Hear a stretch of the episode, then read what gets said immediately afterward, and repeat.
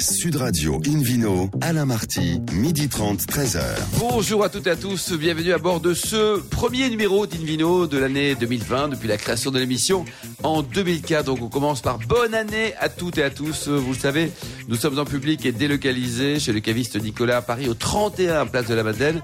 Vous écoutez Invino Sud Radio dans la capitale sur 99.9 et on peut se retrouver sur notre page Facebook Invino. Aujourd'hui, le premier menu de ce nouveau millésime qui prêche comme d'habitude, hein, comme l'an passé, la consommation modérée et responsable. On parlera des robots qui débarquent dans la vigne du Cabernet Franc Val-de-Loire, de l'appellation Marco dans le Bordelais. Il y aura aussi le vidéo quiz pour gagner un très joli cadeau en jouant sur invinoradio.tv. À mes côtés, elle est belle, elle est fraîche comme une rose d'hiver. Hélène Pio. Bonjour Hélène Pio. Bonjour. Ils sont beaux aussi, Frédéric Brochet, David Cobol et Philippe Forbach. Bonjour messieurs. Bonjour. Alors, en préambule, un bonne année à tous les amateurs de vin du monde entier.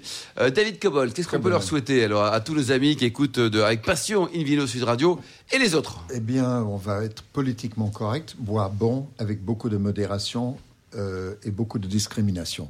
Beaucoup de discrimination. Hélène Pio, de l'amour, de l'amour, de l'amour Oui, absolument, sous toutes les formes, liquide, solide, tout ce qu'on aime. Frédéric Brochet.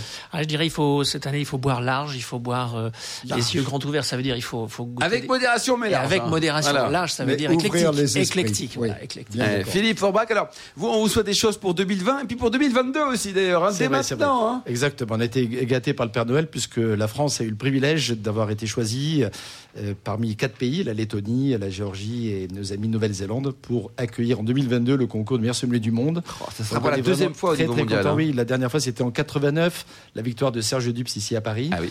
Donc on va, on, va, on va tout faire pour mettre en œuvre et accueillir tous nos amis du monde entier, les 60 et quelques pays. Ça, ça va être génial quand même. C'est Ça une va se belle passer- série parce qu'il y a la Coupe du Monde du rugby en 23, Ah, les Jeux Olympiques en 24. euh, Exactement. Bon, ça fait une belle série, j'espère que ça va sourire à la France. dans les grands sports, quoi. Exactement. Donc, euh, je souhaite euh, d'abord pour cette nouvelle année de boire avec euh, passion, avec raison. Je pense que c'est un terme qui va Très pas, important. pas mal aussi.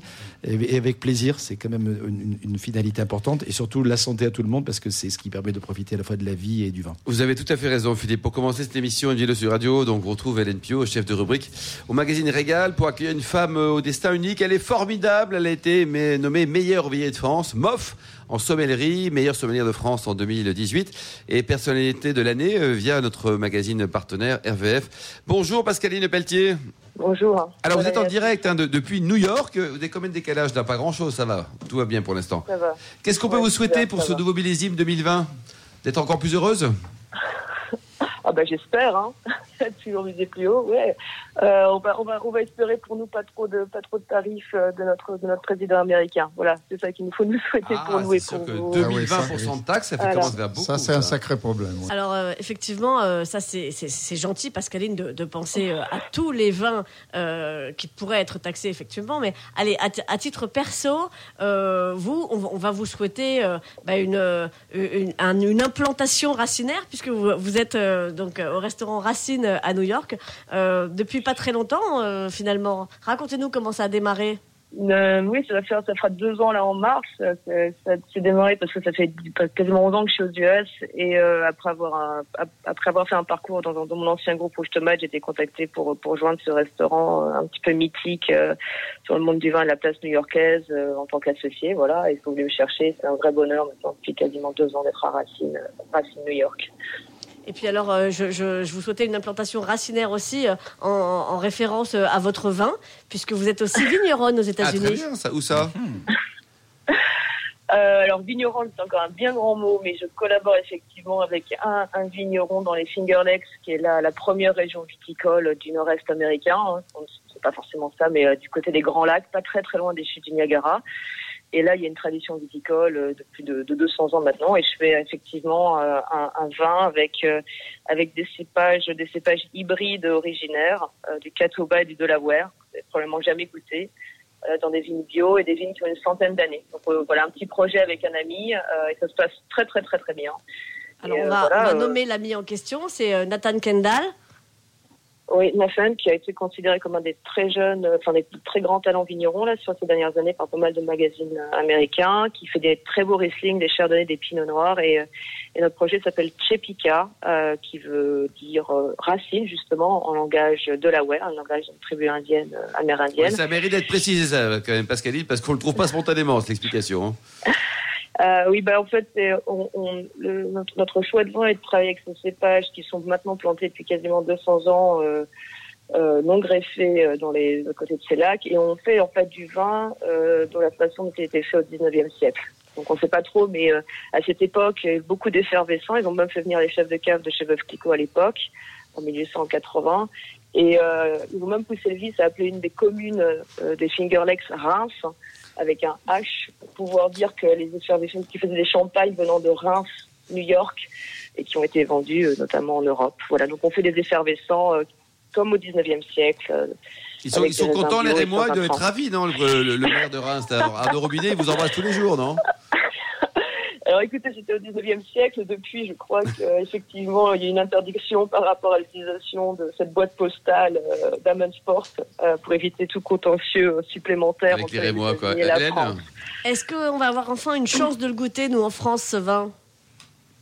Bah, Écoutez, normalement, oui, l'année prochaine, oui. Ouais, ouais. On n'a fait qu'une petite production pour l'instant. et L'année prochaine, on- moi, j'ai cru comprendre que c'était cette année. hein. Je- je- En je- je 2020 me ou trompe, c'est 2021, ça attention, là. On a Alors, compris pour les sommeliers 2022, mais... Alors, on espère, on espère que ça va arriver en France en 2020. On est sûr en 2021. Euh, on espère en 2020. Voilà. On est sûr en 2021. Ça dépend un petit peu des. euh, on va le vendre un peu, à- un peu, un peu partout dans le monde maintenant, donc ça va dépendre un petit peu de, de ce que le Japon va pas consommer en fait. Ah, bon, bah, on, on espère que, On a les restes du Japon, c'est sympa comme définition, ça, Pascaline. on, on espère que les Japonais vont une pas dernière trop question, peut-être Euh, oui, euh, je, je vais- quand est-ce qu'on va vous voir, vous? J'ai cru comprendre que vous alliez revenir sur vos terres d'origine dans la Loire dans pas très longtemps, là, au mois de février. Écoutez, oui, là, dans quelques, dans quelques jours, comme chaque année, euh, comme chaque année, c'est le pèlerinage annuel euh, dans, le, dans les grands salons euh, ligériens, qui sont quand même un moment absolument incroyable d'échange et de partage avec beaucoup de vignerons et avec beaucoup de professionnels du monde entier. Et après, bah, j'aurai la chance aussi de- d'être d'être à Paris pour quelques jours durant Wine Paris, euh, bah, notamment aux côtés de Philippe, je pense, hein, parce que je crois qu'il y a Philippe qualifications pour. euh, Sélection pour le Voilà, concours du meilleur sommelier de France, pour savoir voilà, qui lui succédera. exactement. Donc la Polée de la Voilà. Loire, Mont-Louis on the Rocks, les rencontres de Sophie à Nantes en février, et puis euh, et puis Wine Paris. Merci on va beaucoup. plus vous quitter. Merci Pascaline, bravo, bon vent. Merci beaucoup. En direct de, de New York, merci également bonne vous année. Au Studio Radio, on retrouve un grand docteur en onologie, Frédéric Brochet, pour nous, parler, pour nous parler des robots dans le vin. Alors, c'est pas Star Wars, c'est Star Wines aujourd'hui. Absolument, Star Wines, on peut effectivement euh, utiliser ce, ce vocable tout à fait, euh, tout à fait marketing. Alain. Alors pourquoi utiliser des robots euh, dans la vigne? La question peut effectivement euh, surprendre, eh bien euh, parce que les métiers euh, de la vigne, eh bien peinent à recruter, peinent à recruter parce qu'ils sont difficiles. Euh, on est dehors, on est dans le bruit, en particulier le métier de tractoriste. Il faut conduire euh, des engins dans des conditions euh, délicates. Euh, ça nécessite beaucoup de dextérité euh, et puis il faut être très disponible. Et donc tout cela est difficile dans, euh, dans beaucoup d'endroits. C'est assez dangereux là où il y a de la pente. Et puis surtout, eh bien, il y a tout un tas de problèmes sociaux qu'on connaît aussi à travers autour de la main d'œuvre. On sait aussi que bah, le, le- le travail du sol et la nécessité de, de, de travailler le, le vignoble et donc de passer assez souvent euh, dans les rangs de vignes euh, augmente avec les exigences environnementales. On n'a plus, on n'est plus à l'époque où on pouvait utiliser un désherbant qui euh, gardait un sol tout à fait nu toute l'année et pour laquelle on n'avait plus besoin de faire ça. Donc on a besoin de biner. Alors on peut revenir à la bonne vieille euh, raclette euh, de papy. Il y a déjà des, des vignerons qui, Ah, euh, le qui- binage. qui en font des, qui en font des, des, des activités. Hein. C'est une activité sympathique. mais pendant- souvent, pendant une heure. Oh, Vous êtes une grande euh, bineuse, une tête de bineuse, non C'est ça tous les week-ends. Tous les week-ends, oui. Ouais, elle a tendance Je bine, à- je bine. Ouais, vous ne devinez pas plutôt? Pardon. Alors, en tout cas, euh, effectivement, donc on, on peut en faire une activité, mais c'est sympa pendant une heure, deux, trois, quatre. Après, on- vraiment, Mm. c'est- moins drôle.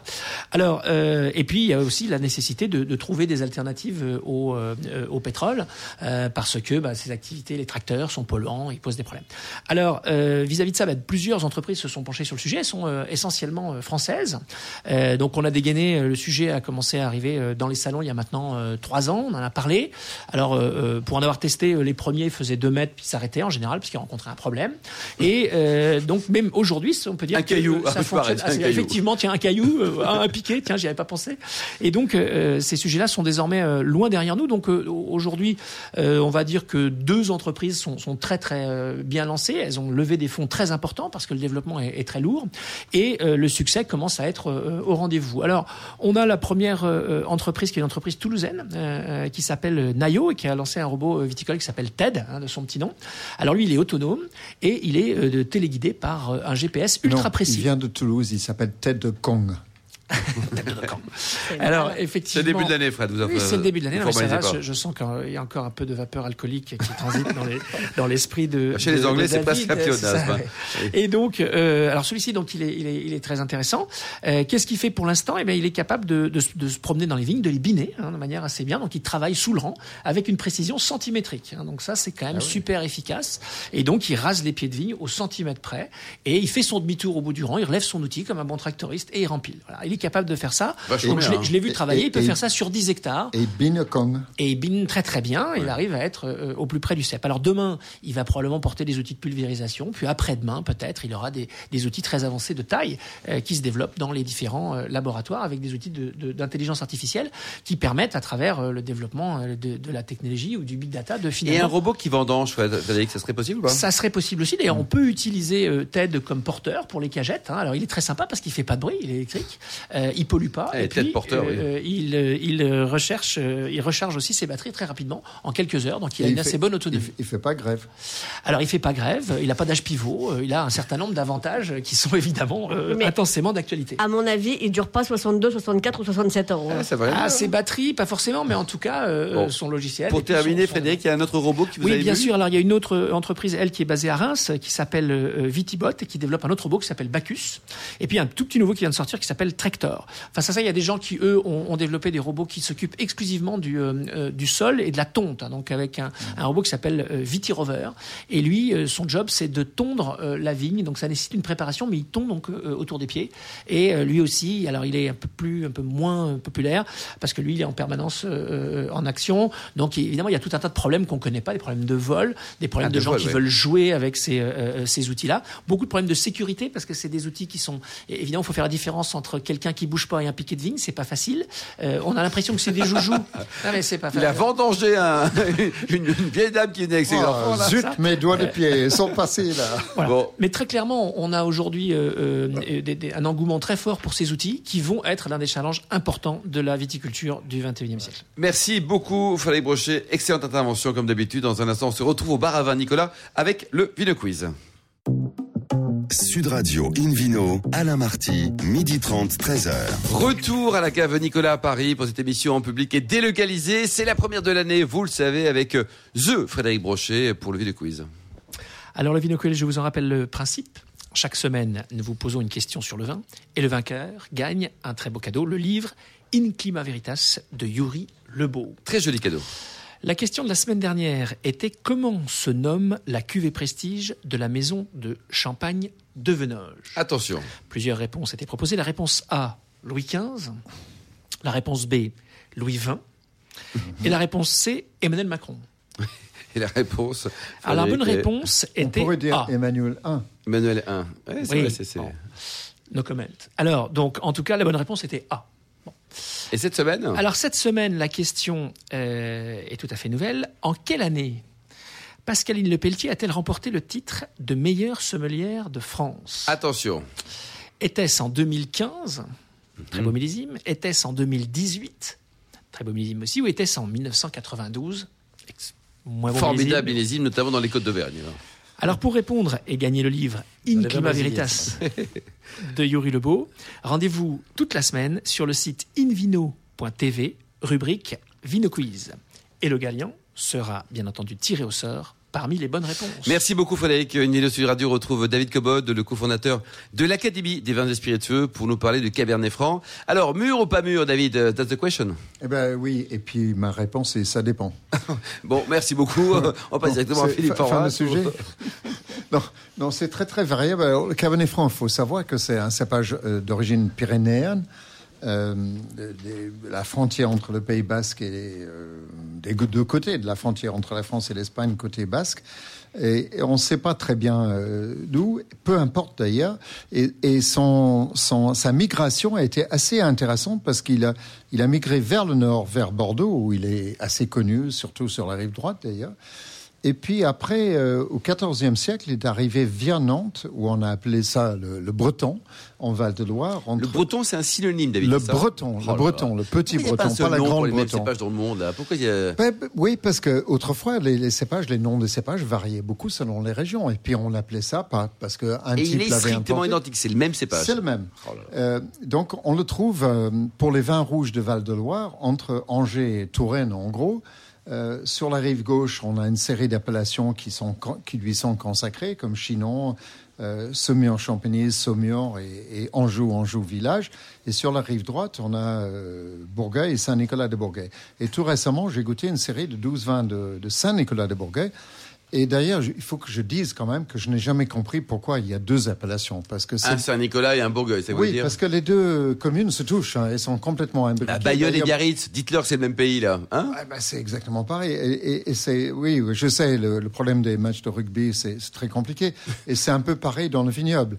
Et, et Saint-Nicolas et Bourgueil, c'est une histoire de bisbee et de clocher, quoi. C'est, à l'origine, c'était ça. C'est la France, monsieur. C'est la- Oui, d'accord. Mais sur le plan du territoire, si on veut parler du terroir, il y a le bas, le milieu du coteau et le coteau. Et dans les deux. Et c'est le même cépage. Donc pourquoi faire une séparation qui est purement communale? Euh, C'est-à-dire que c'est administratif. Ça n'a aucune logique, aucun. Il y a une espèce de, de petit ru- ru- ruisseau qui descend vers la Loire et qui divise en partie le vignoble. Mais justement, David, c'est le ruisseau. Oui, le ruisseau. Oui, non, mais le ruisseau, il se trouve totalement en Bourgueil.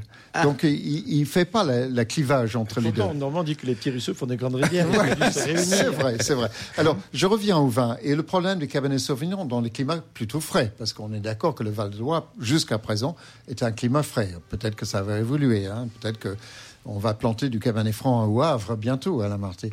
Mais euh, les vins que j'ai goûtés, c'était le millésime euh, 2017. Euh, honnêtement, sur les 12 vins que j'ai reçus, alors la sélection, comment, je ne sais pas comment on l'a fait, la sélection, j'ai sélectionné 3 ou 4 vins qui me semblaient bons sur les 12. Et pas les autres. Bah non. Bah, Bah c'est quand même faible comme pourcentage, non Euh, bah oui, mais c'était pas bon, c'était pas mûr. Parce que le problème du Cabernet Franc, quand il n'est pas mûr, qu'est-ce qu'on a? Des tanins verts et beaucoup d'acide. Et là, on avait les deux. Ouais, c'est Et du coup, ça. on avait des vins durs, euh, difficiles. Donc c'est toujours pareil. Sur quel millésime, David? 17. Ah, 2010 17. 2017. Oui, donc ça devrait normalement être déjà un peu plus C'est normalement une- un bon millésime, mais je, je sentais quand même qu'il y a des gens qui sont pas très soigneux sur soit le tri du raisin, soit le degré de maturité de, de leur pied de vigne. Euh, J'avais des vins qui étaient euh, Vert. raides, verts, Ouais. pas agréables. Alors, quand même, signaler que euh, les bons, parce que si eux font bon, pourquoi les autres ne font pas bon? C'est une question à se poser. Hmm. C'est hein. possible, donc. Alors, il y avait un type qui s'appelle Améro, Claude Carteron, euh, Vaux-Renault, 2016. Alors, tout, tout ce n'était pas 2017. hein. C'était ça le problème de ce carton. Il y avait du 16, du 17, du 18. C'était mix. Le problème avec ce vin, c'était très bon, mais dans une bouteille lourde. Pourquoi? Aujourd'hui présenter des bouteilles lourdes C'est anti-écologique au souhait. Ce truc, il pèse 2 kilos euh, bouteille vide. Euh, je vois pas l'intérêt. Mais le vin était très bon. Il coûte quand même 21 euros, ce qui est assez cher pour un Saint-Nicolas de Bourgueil. Mais de- Claude mais de- Carteron, mais c'est- Mais c'est un très bon vin. Alors, je, quand même, je souligne parce que c'est pas mon, moi, j'ai pas de parti pris. Les deux que j'ai aimé le mieux étaient les deux en bio, biodynamie. Mais c'est comme ça. Hein, c'est, c'est arrivé comme, Comme ça. quoi, c'est David. Cette année, là, vous avez pris des bonnes résolutions, c'est Bah, bien. je sais pas, mais bon. Alors, le- le- l'autre qui était très bon, Frédéric Mabio, Les Rouillères 2018, c'est régulièrement très bon chez lui. Je dois signaler que je lui avais donné son premier stage tout près d'ici, au cave de la Madeleine. D'accord. Quand il était jeune euh, apprenti, et puis il voulait faire des stages dans les caves à Paris. Et puis euh, Frédéric, je le salue parce que. Non, Et je je, je me souviens de, de cette époque, c'est des Ouais. années Ouais, ouais. euh, Ça, 70-80. ça ne rajeunit pas tout ça. ça hein. ne C'est rajeunit pas. Frédéric Hélène n'était pas Magnifique époque. Ouais. C'est ça. Alors, alors lui, Il y a bientôt euh, un j'ai siècle. toujours aimé ses vins. Tout, tout était bon. Là, c'était en plus sa cuvée est plutôt rentrée de gamme. Les rouillards et c'est parfait et c'est mûr et c'est bon. 2018. Après, il y a un truc qui s'appelle le domaine de la Rodée, Hervé Morin, qui était cuvée élégant. Ça porte bien son nom. C'était élégant. Euh, voilà. Quel Donc, prix, ça? Ah, c'est trois fois rien, c'est moins de 9 euros. Hein. C'est pas cher quand même. Euh, ma bio 120 vaut 12 euros, mais ça les vaut. Il y a un autre qui était tout à fait correct, euh, Bruno Dupuis, euh, Tradition 2017, euh, 7,50 euros. C'était acceptable et, et très bon rapport qualité-prix. Donc on peut faire bon. Le problème du Cabernet Franc, si c'est pas mûr, vraiment c'est pas bon. Ouais, c'est pas bon quoi. Merci beaucoup David Cobold. Une vidéo sur Radio retrouve à présent Philippe Forbach, meilleur sommelier du monde et président de la sommellerie française pour nous parler d'une appellation là qui est prestigieuse, hein, qui est souvent mûre d'ailleurs. Ouais. C'est- Margot, quoi. Une, Je me une suis des dit stars que- du Bordelais. Voilà, je me suis dit qu'avec vos étrennes de Noël et du Nouvel An, il Ouais. fallait peut-être grouper les deux d'ailleurs. Vous pouvez vous acheter un petit peu de Margot. petits et souliers une Pio, quoi, Très belle appellation. Bon, c'est une des appellations les plus prestigieuses du Bordelais, hein, qui est située dans le, la partie sud plutôt du Médoc et même du Haut-Médoc. Elle est déjà sorte à porter le nom de, de son grand cru classé. hein. C'est un peu une rareté euh, dans le, dans le giron bordelais notamment. Il n'y a pas franchement d'é- d'é- d'équivalent puisque le fameux château Margaux est un cru classé de 1855. C'est une appellation qui produit que du vin rouge avec effectivement le Cabernet Franc dont on vient de parler, qui est un cépage pour le coup accessoire ici. C'est quand même le, le royaume du Cabernet Sauvignon. Un autre Du- Cabernet, hein. Exactement. Qui n'a rien à voir avec le breton, lui. Oui, mais si ce n'est que. Alors, attention, là. C'est- le fils de- filiation. hein. Oh, le fils de- Exactement. C'est le fils de. C'est-à-dire sur- que Monsieur Cabernet Franc a Fauté. c'est à coquiner avec Mademoiselle Madame Sauvignon. Blanc ou, Voilà. ou inverse parce que les Que les chastes oreilles n'écoutent pas. Donc on ne sait pas qui a fait qui à quoi ou quoi à qui. Une Euh, idée peut-être, Frédéric, de qui a trompé qui? Non, non, l'ensemble. La Non, manière, non. effectivement, comme le dit David Philippe. Et donc, euh, oui, agrémenté de, de Merlot, qui gagne un peu de terrain ces dernières années, même si le Cabernet Sauvignon reste solidement implanté.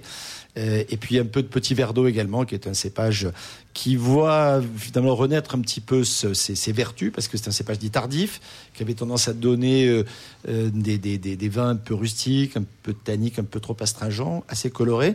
C'était rajouté avec parcimonie. Aujourd'hui, on en rajoute un peu plus parce que justement la maturité euh, fait qu'on a des vins beaucoup plus intéressants à boire à partir de ce cépage-là qui donne à la fois de la couleur, de la structure donc et de la garde. C'est intéressant.